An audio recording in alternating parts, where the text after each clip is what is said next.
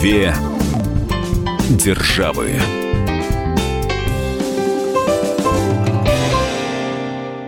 Мы приветствуем всех слушателей радиостанции «Комсомольская правда». С вами Алексей Осипов, собственный корреспондент «Комсомольской правды» в Нью-Йорке. И журналист «Комсомольской правды» Ольга Медведева. Знал ли ты, Алексей, что Россия вошла в тройку самых читающих стран мира? 59% россиян заявили, что хотя бы раз в неделю они берут в руки книгу. Вот именно в таком печатном а, варианте. Но а, надо отметить, что реальные продажи вообще а, книг, да, они все равно падают а, с учетом того, что появляются и электронные книги. Многие сейчас вот читают именно в таком варианте, потому что это гораздо удобнее, там не надо таскать с собой томик Толстого или Достоевского. Вот, все это можно прочитать, ну, даже онлайн в интернете, в общем-то, да, или скачать эту книжку к себе на какой-то гаджет. Но поговорим мы сегодня вот о том, какие книги выбирают россияне и американцы. Леш, смотри, если вот э, обращаться к этому рейтингу, который был составлен, да, вот на который я опираюсь, то Китай на первом месте среди самых читающих стран мира, Россия на втором, Испания на третьем, Италия на четвертом, Великобритания дальше идет, и потом э, идут э, США. Э, вот вообще сами американцы, они считают себя читающей нацией? Честно говоря, ни разу не задавал такого вопроса, ориентируюсь, знаешь, на какие-то базовые показатели журналиста или жителя большого города, коим является Нью-Йорк. Ну, э, кстати, Оля, э, в Москве в, в метро читают люди, как раньше вот было? Ты знаешь, не как раньше, не как раньше, потому что все больше я вижу э, людей, которые читают с планшета да, или но с читают, телефона. читают. Нет, то, что читают, да, это читают. прям вот сто процентов, да, сто процентов читают. Кто-то читает газеты, пока угу. едет до работы, ну, это вот что касается утренней утреннего прайма такого, да. А, но в бумажном варианте лично я люблю книги, вот чтобы они были напечатаны. Поэтому пахли, я, да, типографской Я краской. в дорогу, да, да, да, да, я всегда покупаю, нюхаю эту книжку, и э, я беру с собой в дорогу, в поезд или в самолет, но таких уже меньше, все-таки в электронном виде. Будет. Да, в Нью-Йорке, э, я сейчас в данном случае говорю за город Большого Яблока, да, в общем, по большей части все перешли, э, или большая часть людей перешла на электронный формат. Это этому очень много причин, и доступность вот этих ридеров, э, этих э, электронных книг, и их цена очень доступная, то есть теперь, заходя например, на сайт крупнейшего, э, крупнейшей американской книготорговой сети Barnes Noble, у тебя сразу появляется несколько опций приобретения той или иной книги. И цена, разумеется, разнится. Новая, книга, э, книга, бывшая в употреблении, то есть по каким-то причинам вот у магазина оказалась книга, которую человек уже читал или просто перепродает. Э, почитал и вот решил избавиться от нее. Она, разумеется, дешевле. И третий вариант, самый дешевый, просто можно сказать копеечный, это электронный вариант, когда ты скачиваешь книгу, получаешь пароль и текст, и даже картинки порой получаешь на свой гаджет. Ну вот в общественном транспорте американцы читают? Читают гаджеты. Вот в основном на гаджетах очень редко можно можно увидеть человека с э, обычной книгой. И ты знаешь, я нахожу этому, э, скажем так, оправдание. Знаешь почему? С возрастом, когда сам начинаешь понимать, что для чтения обычной книги тебе требуются в лучшем случае очки, не говоря уже о каком-то там исправлении зрения. И в обычной книге ты не можешь увеличить шрифт. Ты не можешь сделать так, чтобы эм, ты мог на удобном для тебя расстоянии совершенно спокойно, без каких-либо э, приспособлений читать. Электронные книги, я имею в виду электронные гаджеты, позволяют тебе и шрифт увеличить, и освещение, и яркость этих букв или там текста увеличить, и сделать так, чтобы тебе читать было комфортно. И э, несмотря на то, что я очень сильно сопротивляюсь, честно скажу, у меня нет ни одного гаджета, по которому, э, вернее, не так, у меня есть гаджеты, на которых можно читать электронные книги, но у меня нет ни одной электронной книги. Если я и покупал их, то это было связано с профессиональной деятельностью. Мне нужно было для написания статьи э, в «Комсомольскую правду», для какого-то там исследования, найти определенный текст, изучить его, и зачем тогда идти вообще поднимать ноги в магазин, покупать толстенную книженцию? Две державы на радио «Комсомольская правда». Чуть больше месяца назад вышли э, в эфир такие fiction -мемуары о Бараке Обаме. Один из э, писателей э, написал такую вот биографию э, Барака Обамы, но не автобиографию. Я имею в виду, что автором является не сам Обама. Мы об этом писали э, в «Комсомольской правде». И вот э, я пошел в магазин и увидел, что этот том стоит 50 долларов. Это был хит продаж на определенный момент. Э, там было много всякой интересной информации. Э, кто хотел бы э, получить больше, заглядывайте на сайт «Комсомольской правды» и ищите статью об этом. Но я пришел к выводу, что легче мне потратить 2 доллара, получить электронный формат книги, получить, скачать изучить ее. текст, да, скачать ее, сделать это совершенно легально, эм, э, взять э, те абзацы, которые наиболее интересны, перевести и представить нашим читателям. Но ты знаешь, э, я бываю в книжных магазинах и замечаю, что сейчас там не так много народу. Ну, мало таких вот любителей, как я, которым нужно именно походить между полками, посмотреть вот эти вот книжки потрогать, да, посмотреть обложку и так далее. Все чаще, если и покупают в бумажном варианте, в печатном варианте, то заказывают на интернет-сайтах, ведь это удобно, и тебе привозят с доставкой, это не так дорого. Да, не всегда это срабатывает. Я имею в виду как раз вот люди такие, как ты, которые любят побродить между книжными полками и стеллажами, да и вообще. Сегодня книжный магазин, если говорить об Америке, он торгует не только книгами.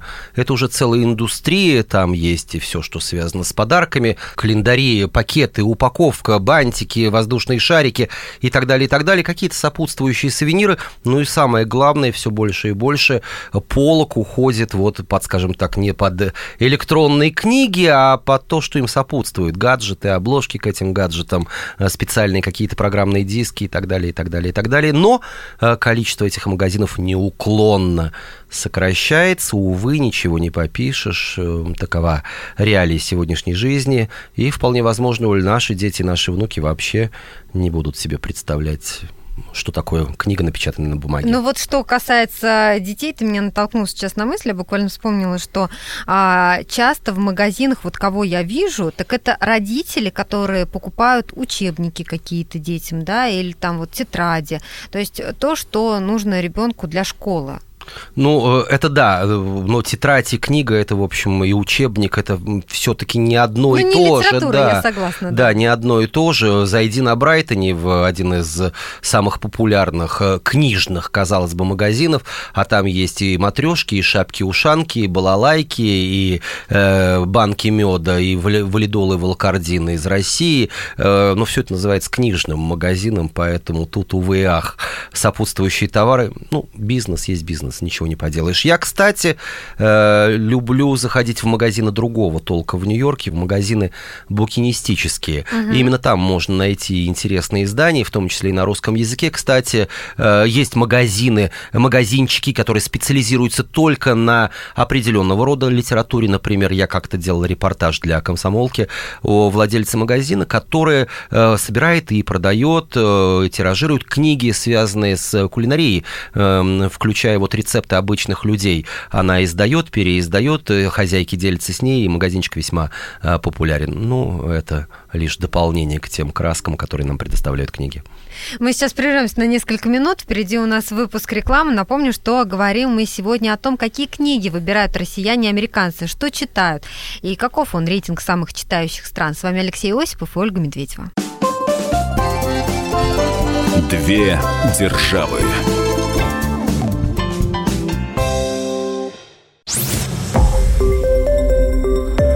Радио «Комсомольская правда». Более сотни городов вещания и многомиллионная аудитория. Керчь 103 и 6 FM. Эм. Севастополь 107 и 7 FM. Эм. Симферополь 107 и 8 FM. Эм. Москва 97 и 2 FM. Слушаем всей страной.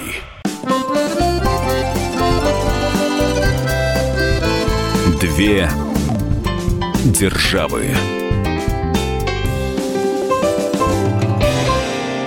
Вами Алексей Осипов, Ольга Медведева, и говорим мы сегодня о том, что читают россияне и американцы. А, мы уже обсудили в предыдущей части нашей программы а, то, что все чаще люди обращаются именно к электронным книгам, а меньше народу в книжных магазинах. Ну а вот что именно читают? Леш, давай поговорим об этом. Ты знаешь, я тут нашла еще один рейтинг. Это данные прошлого года, 2016. Так вот, на первом месте у россиян это детективы. 46% читает именно детектив. На втором месте исторические и приключенческие романы. Далее идет научно-популярная литература. А, далее а, фантастика. И потом, вот, ты знаешь, меня удивило, это пятое место, повести 34%. Ну, видимо, это какая-то а, классика. Вот а, есть ли какие-то данные а, вот в плане жанров, да, да, у американцев? Есть, и они располагаются вот э, следующим образом. На первом месте нон-фикшн, э, все то, что называется, ну, как бы это, документальное, скажем так, повествование, история, чтиво и дамские романы, детективы на четвертом месте, ну, вот история, как и у Русьян, на угу. втором. На пятом месте э, мемуары, э, на шестом кулинария и все, что связано со здоровым образом жизни, и на седьмом, как ни странно, я вот не услышал ничего в России, про, вернее, в российском рейтинге, поэзия, Оля, на седьмом месте поэзия. Ага, Американцы стихи читают. стихи читают, стихи читают, и вот э, месяц назад в Нью-Йорке в знаменитом Карнеги-холле э, выступал, был творческий вечер Сергея Юрского, и он э, составил свою программу поэтическую политическую э, таким образом, чтобы, ну, вот передать, что ли, какой-то своеобразный поклон городу Бродского, великий русский, американский поэт Иосиф, лауреат Нобелевской премии, по литературе Иосиф Бродский умер в Нью-Йорке и прожил там определенную часть, последнюю часть своей жизни. И вот со, со сцены Карнеги Холла Юрский читал э, стихи Бродского. И вот в интервью «Комсомольской правде», которое прозвучало и на нашей радиостанции, и в печатной версии «Комсомольской правды», эм, Юрский сказал, что для него было принципиально важным. Оказалось, что они были знакомы с Бродским, и э, уже после смерти поэта в одном из последних сборников э, его стихотворений, э, который тогда нелегально, тайно э, перешел, был перевезен через советскую границу, Бродский нашел стихотворение, Юрский нашел стихотворение, которое ему посвятил Иосиф Бродский. Вот такой вот был запоздалый привет уже из другого мира и от другого человека. Ну, ты знаешь, а вот что касается детективов, которые у россиян стоят на первом месте, это, наверное, действительно а, так, потому что вот из того, что я вижу, да, ну, в частности, на отдыхе, вот что угу. читаю, да, это действительно какие-то детективы, что-то такое более легкое, не обязательно какой-то детектив такой серьезный, вдумчивый, там, знаешь, а, а что-то такое вот лайт. Возможно, но мне кажется, что хороший автор и хорошее издательство в лайт э, могут превратить любой Эм, любую форму, скажем так, повествования э, или книга повествования. Э, детектив, на мой взгляд, опять это мое личное мнение, одноразовая литература. В моей личной библиотеке нет ни одного детектива, э, потому что это вот прочитать и все, и больше никогда ты к этой книге не прикоснешься, даже если автором является великая Агата Кристи или Артур Конан Дойл, ну вот просто уже неинтересно, ты знаешь и начало, и знаешь конец, и никакие краски, никакие авторские вариации тебя уже не интересуют. Поэтому я с большим удовольствием читаю книги другие. Кстати, тоже очень люблю мемуары. И вот все то, что издается, в том числе и издательским домом «Комсомольская правда», всегда э, покупаю с огромным удовольствием и пополняю свою личную библиотеку. Почему именно детективный жанр так привлекает российского читателя? Вот у американцев детективы ну, совсем не на первом месте. Мы спросили об этом Рамиля Гарифулина, кандидата психологических наук. Россияне, вообще говоря, наблюдатели, собой не занимаются, а вот наблюдать за другими – такая ментальность. Если взять детективы, то это, во-первых, наблюдение за теми, кто находится в состоянии страдания – с одной стороны, есть категория граждан, которые это смотрят согласно эффекту «герою плохо, а мне хорошо». Второе, значит, сопереживание. Но сопереживание за жертву бывает редко. Поэтому, с моей точки зрения, люди как бы там находят ответы на жизненные вопросы, в какой-то степени это психотерапия. Вот вы меня можете спросить, какое расстройство есть у людей, которые увлечены детективами. Понятно, что это расстройство связано с тем, что у них пониженная жизненная активность, они в тихом болоте живут, не работает механизм преодоления, который дает радость, потому что радость – это награда за преодоление. Он нуждается в том, чтобы ему поднять этот тонус. И вот он тут гулять начинает, воображать. И вот тут возникают всякие адреналины, проблемы. Потому что вне книги все тихо, все является болотом. Две державы на радио «Комсомольская правда». Ну, ты вот уже э, про мемуар упомянул э, в предыдущей части. Говоришь, что там автор, который написал э, значит, биографию, Бараке, да, неофициальную. Э, биографию да. Барака Обамы. То есть это нормально расходится, то есть американцы это действительно потребляют. Вот не то продукцию. слово, это не просто нормально расходится, вообще для авторов это огромные деньги. Э, кого э, не возьми ушедшего в отставку или покинувшего пост уже по закону, взять того же Барака Обаму, его супругу, Кандализу Райс, Райс, э, Мадлен Олбрайт, э, всех Бушей, старшего, младшего и среднего, все в обязательном порядке заключают после вот такой вот определенного рода карьеры, а иногда и посреди, Хиллари Клинтон тоже, и, и Билл Клинтон. Книг. А, нет, дело не в этом. Эм, дело в том, что гонорары гораздо дороже. Неизвестному ага. автору, написавшему, возможно, блестящий детектив, э, ну, сколько разойдется, каким тиражом, никто не может предположить. А вот мемуары Хиллари Клинтон, да еще учитывая тот факт, что в Америке тоже все поставлено на коммерческие ноты, и сама мадам, бывшая уже теперь госсекретарь, разъезжает по всей стране, эм, торговые сети ей устраивают встречи с читателями, презентации книги, раздаются автографы, люди покупают. Это огромные деньги и для издателей, и для авторов. Не секрет, что вот э, Барак и Мишель Обама, которые пишут по раздельности сейчас свои книги, э, они намереваются заработать не один десяток миллионов долларов. Он да. свою биографию пишет? Конечно, свою. потому что она была первой леди, у нее были свои какие-то, скажем так, э, э социальные, общественные задачи, у него гораздо больше секретов. Конечно, э, э, книга, по крайней мере, Обамы «Рука рукопись пройдет еще и цензуру, ведь бывший президент владеет определенными секретами, но это, на мой взгляд, уже... А кто э, цензурирует? Э, цензурируют специально, ну, специальные органы, ФБР, э, ЦРУ. Честно говоря, я вот не знаю, кто конкретно занимается э, цензурированием мемуаров бывших президентов, тем более, что в Америке бывших не бывает. Там всех называют президентами, не используют приставку «экс». Кто-нибудь да будет. Да не наша это забота из болота. Ну, просто любопытно. А сколько примерно вот стоит такая книга вот с мемуарами президента? Полтинник. 50 долларов, 50 долларов. как минимум, плюс-минус. Конечно, конечно, э, издатели тоже понимают, что нужно прогибаться под рынок, э, выпускают одну и ту же книгу с одними и теми же иллюстрациями в мягкой обложке, в толстой в матерчатой обложке, в супер обложке, когда есть еще одна э, на матерчатой толстой картонной обложке, есть еще тонкая бумажная, в цветном варианте, в черно-белом варианте с большим количеством иллюстраций. Это уже не суть важно, главное, что вот она всегда находит своего, нет, не столько читателей, читателя, сколько покупателя. Это в первую очередь важно и книга торговой сети, и магазину. Э, но сказать по правде, вот положа руку на сердце, практически все э, мемуары я перечитал, и Лауры Буш, и Джорджа Буша, и последнюю книгу Джорджа Буша, которая посвящена американским героям, военнослужащим. Он сам нарисовал их портреты. Это вообще какой-то, с одной стороны, патриотический, с другой стороны, очень коммерческий проект. Но я тебе хочу сказать, что из этого обилия и Кандализа Райс, и Хиллари Клинтон, и Билл Клинтон, целых две книги, э, мне, ну, с очень большой натяжкой понравилась книга «Мадам Гос госсекретарь, который написала э, бывший госсекретарь США Мадлен Олбрайт. Э, там было много интересной информации и э, достаточно тонкое чувство юмора. И, в общем, у Олбрайт э, жизнь сама была очень непростой, особенно в молодом возрасте.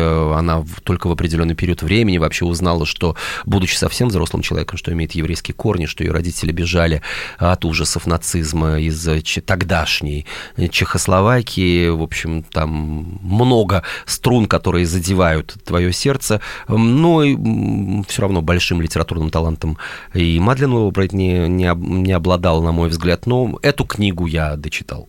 Мы сейчас прервемся на несколько минут. Впереди у нас выпуск рекламы. Напомню, что говорим мы сегодня о том, какие книги выбирают россияне и американцы. С вами Алексей Осипов и Ольга Медведева.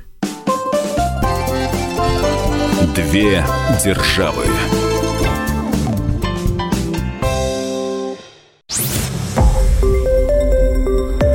Радио «Комсомольская правда». Более сотни городов вещания и многомиллионная аудитория. Иркутск 91 и 5 FM. Эм. Красноярск 107 и 1 FM. Эм. Вологда 99 и 2 FM. Эм. Москва 97 и 2 FM. Слушаем всей страной.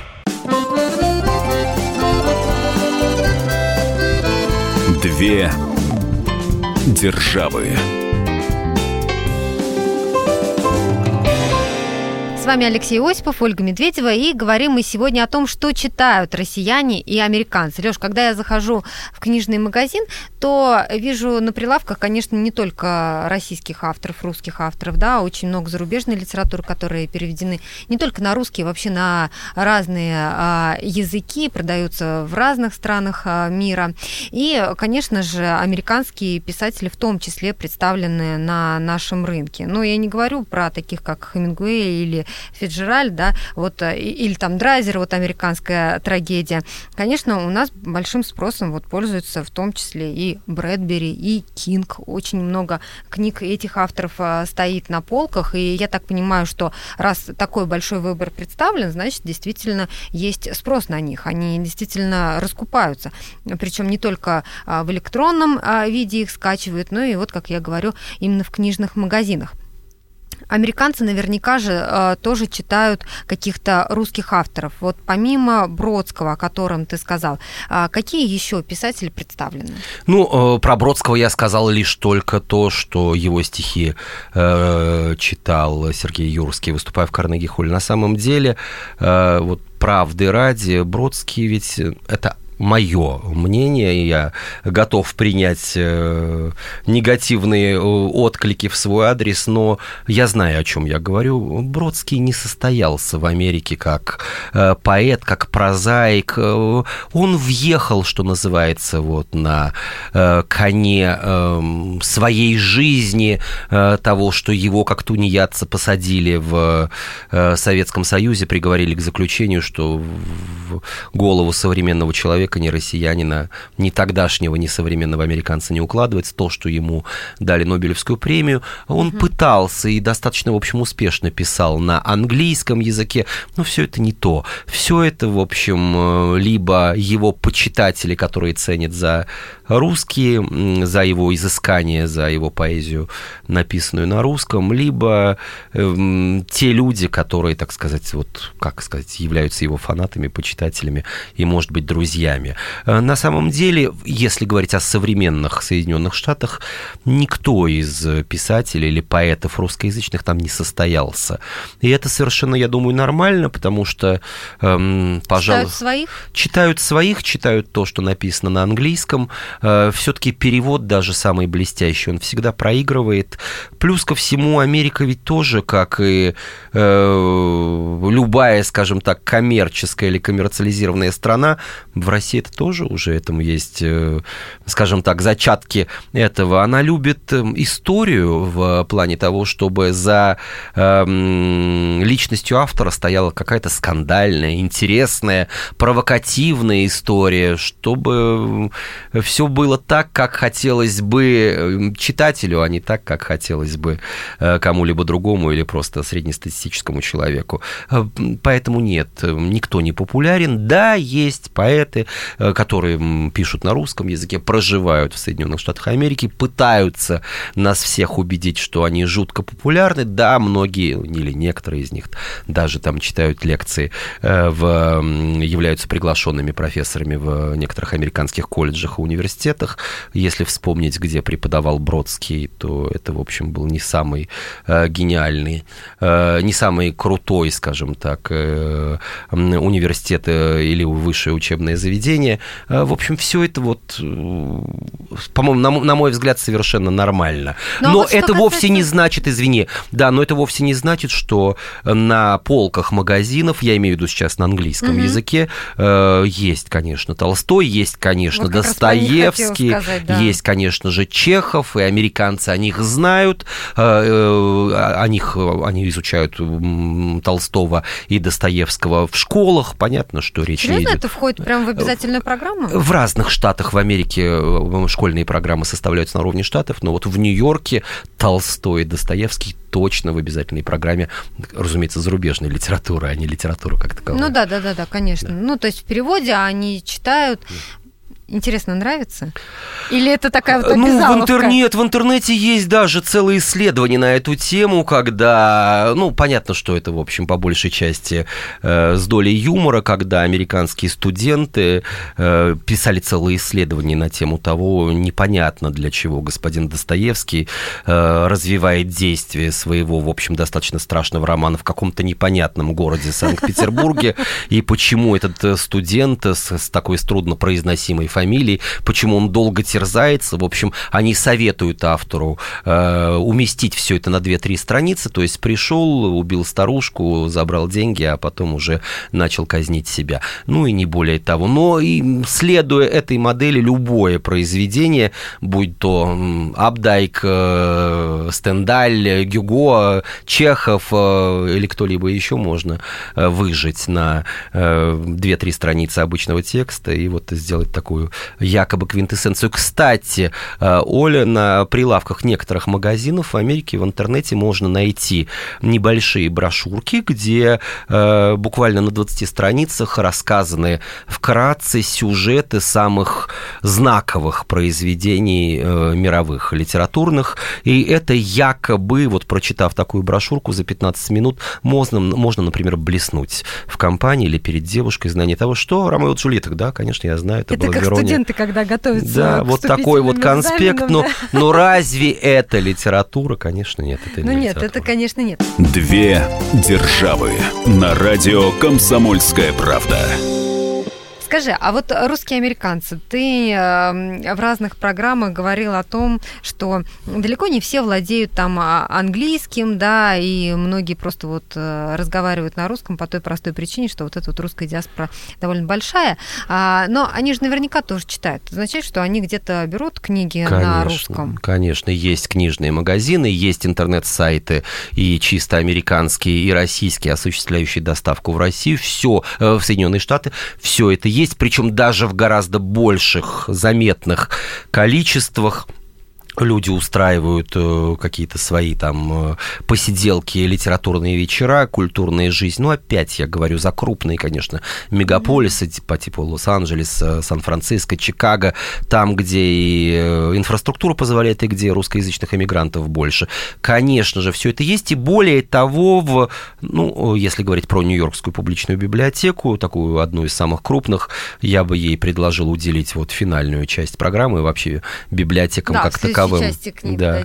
А, там есть книги на русском языке, причем я намеренно ради интереса порой проверяю. Вот я знаю, вышел новый роман Дины Рубиной э, в, в, в Москве, издательство mm-hmm. это. Я набираю на третий день после анонса в Нью-Йоркской публичной библиотеке каким-то неведомым образом. Эта книга уже есть. Я не понимаю, как это происходит, но это есть. Я знаю, что люди стоят порой э, в очередях, то есть записываются в электронную очередь, чтобы заветную книгу, ту или иную, потому потому что она иногда бывает на всю библиотеку одна в единственном экземпляре. Вот я сам с удивлением мне э, как-то вот, может быть, это покажется кому-то архаичным или э, старомодным, но мне захотелось перечитать одну из э, пьес Чехова, и я, ну, был уверен, что сейчас я вот э, возьму этот томик в библиотеке, он придет ко мне через два дня из соседнего филиала, нет, я ждал порядка 40 дней, оказывается. Ничего книга себе. Э, была в очереди, то есть читал человек, 7 дней ему выдавалось, потом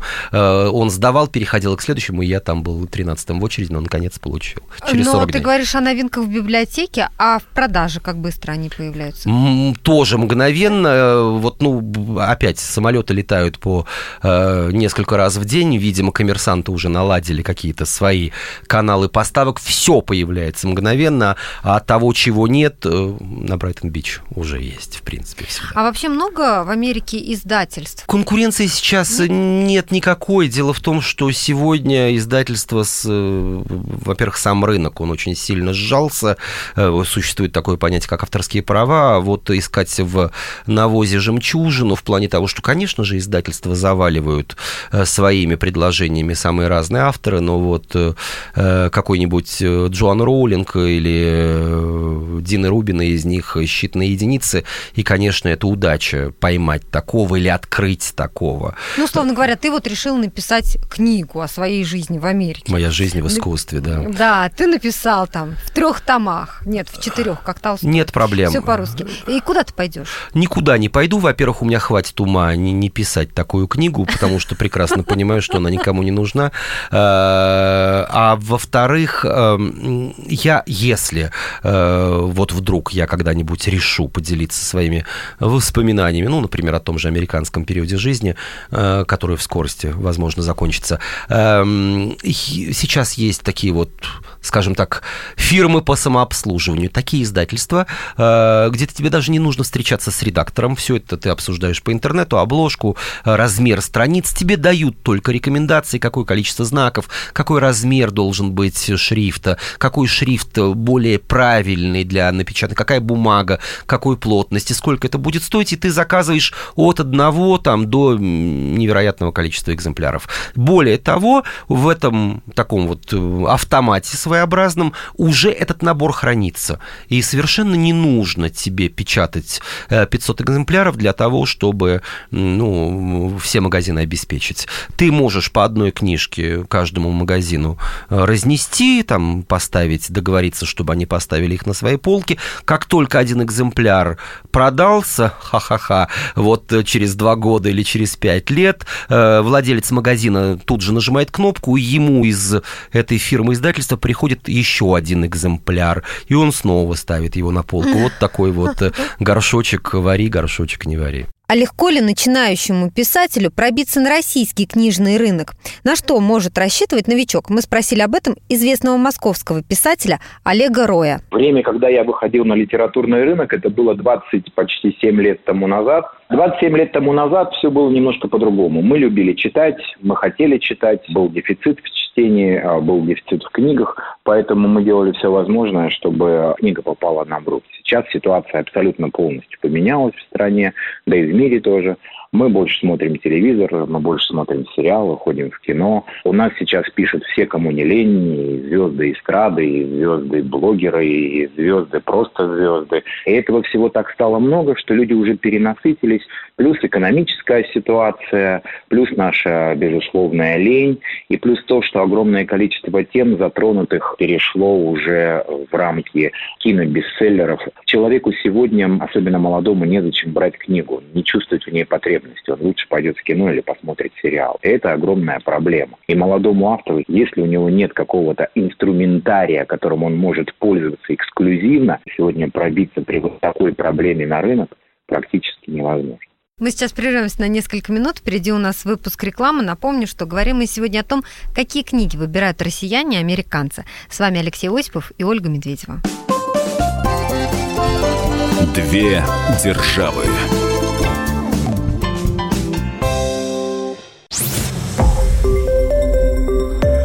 Радио «Комсомольская правда».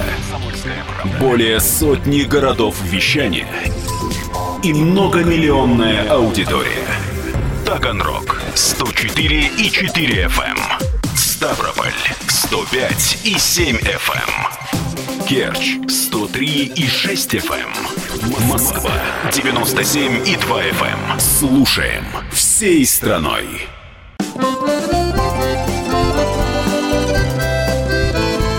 Две державы. С вами Алексей Осипов, Ольга Медведева, и говорим мы сегодня о том, что читают россияне и американцы. И в предыдущей части нашей программы, Лёш, ты э, затронул тему библиотек, что американцы ходят, берут э, книги в библиотеках, то есть не всегда их покупают, да, и даже очереди выстраиваются там за э, книгами на русском языке. Но вот ты э, упомянул Нью-Йоркскую публичную библиотеку. Многие помнят ее по фильму, точнее по сериалу «Секс в большом городе», когда главная героиня Кэрри э, Брэдшоу выходила замуж. Получается, э, церемония была в библиотеке. Ну, там свадьба сорвалась, но она планировалась в библиотеке, ну, да. Здесь так красиво. Это правда. И Кэрри такая красивая. Посмотри на мамочку, вон они идут. Мы здесь. Пробки были. Повсюду.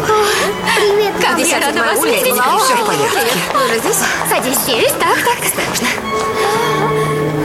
Не забудь, Пока, что... увидимся позже. Ты отвечаешь за это? Готовы? Мы готовы. Его нет. Кого нет? Жениха пока нет.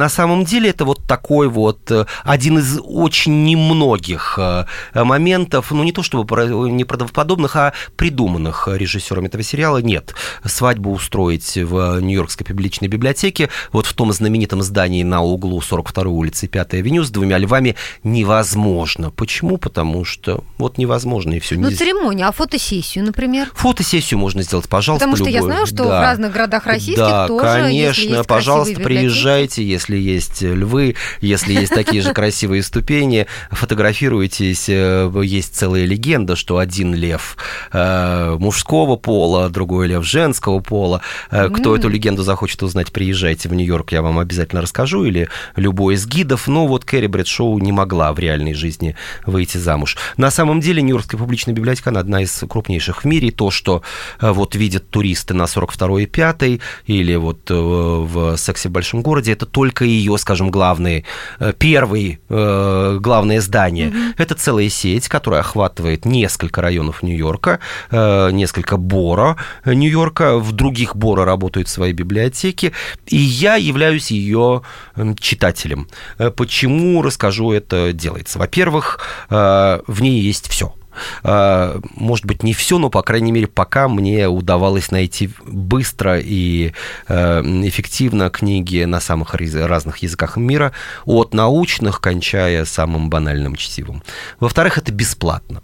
Э, Библиотека существует на пожертвования, на помощь от городских властей, э, на различные сбережения, сделанные разные, в разные годы. За ее пользование ничего платить не нужно. Но есть исключения. Эм, Если ты задержал книгу, книгу можно взять на 30 дней, потом ты ее должен вернуть. Э, Если книга пользуется повышенным спросом, о чем тебя предупреждают, то есть либо какой-то вот бестселлер последний, либо какая-то новинка, либо редкая книга, э, ее дают на 7 дней. И если ты задержал, по независящим или зависящим от тебя причинам, по доллару в день ты должен заплатить штраф. Я считаю, что это совершенно нормально. Но есть же наверняка залы, где ты можешь а, пользоваться книгой на месте. Конечно, конечно. Ну, не всем этого хочется. То есть кто-то хотел бы дома в кресле качалки, или кто-то знает, что у него в ближайшее время командировка и так далее, и так далее. Две державы на радио «Комсомольская правда». Нью-Йоркская публичная библиотека располагает огромной видеотекой. Сейчас, конечно же, ви- видеокассеты никто не берет, а вот DVD люди продолжают брать. DVD и просто компакт-диски с э, музыкой. За просрочку также в данном случае ты платишь штраф. Конечно же, штраф есть в случае, если ты утерял или попортил книгу. э, Разные суммы в этом случае платятся. Но вот, собственно, абонемент не стоит себе ни копейки э, при условии, что ты вот добропорядочный э, житель Нью-Йорка. Если ты житель другого города и предъявляешь документы из э, подтверждающие, скажем так, твое проживание в другом штате, э, в другом э, городе, э, даже штата Нью-Йорк, ты тоже должен платить деньги. Э, Это стоит 15 долларов в год. Ну, Но например, тоже если я захотела попасть в эту библиотеку. ты должна представить свое удостоверение личности, будет понятно, что ты не эм, Не бомж. Нет, не жительница Нью-Йорка, у тебя нет никакого удостоверения личности, доказывающего твою причастность к городу Большого Яблока, тебе придется заплатить 15 долларов. Но это если ты захочешь брать книги на дом, если ты захочешь работать в читальном зале, если захочешь просто походить. Вот посмотреть, да. А, нет, нет, это все совершенно бесплатно. Это все совершенно угу. бесплатно. Заходить, смотреть, трогать руками. Более того, э, это целая сеть филиалов библиотек по всему Нью-Йорку, за исключением двух Э, его подразделений Бора. Не буду повторяться сейчас, что это за слово и как она попала. Слушайте архив наших программ, где я объяснял, что это такое. Это еще и важная такая функция культурно-просветительских общинных центров. Э, они расположены вот по э, трем частям Нью-Йорка. Филиалы этих библиотек работают во все рабочие дни.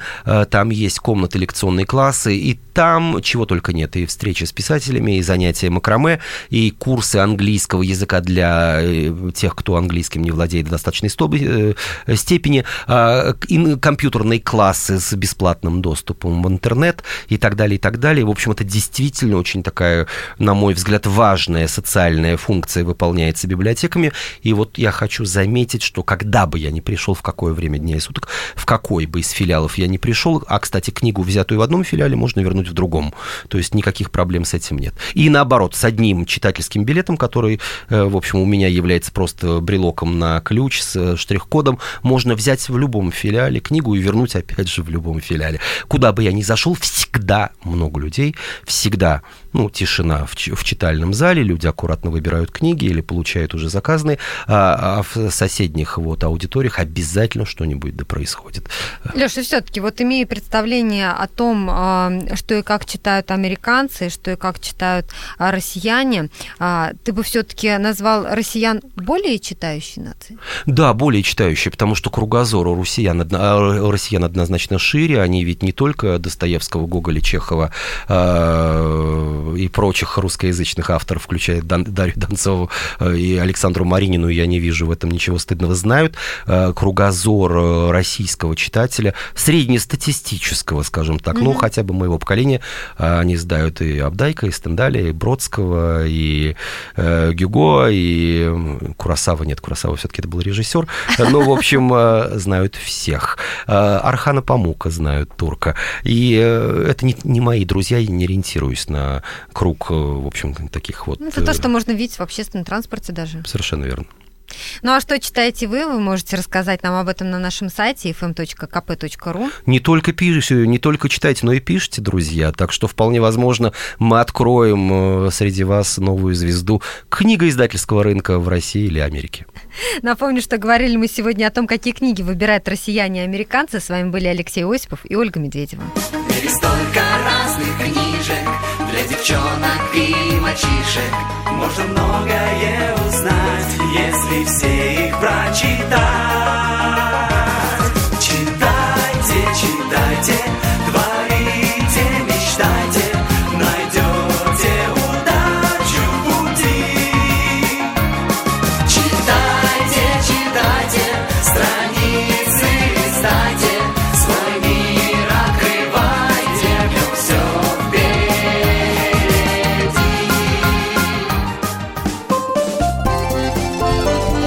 Две державы.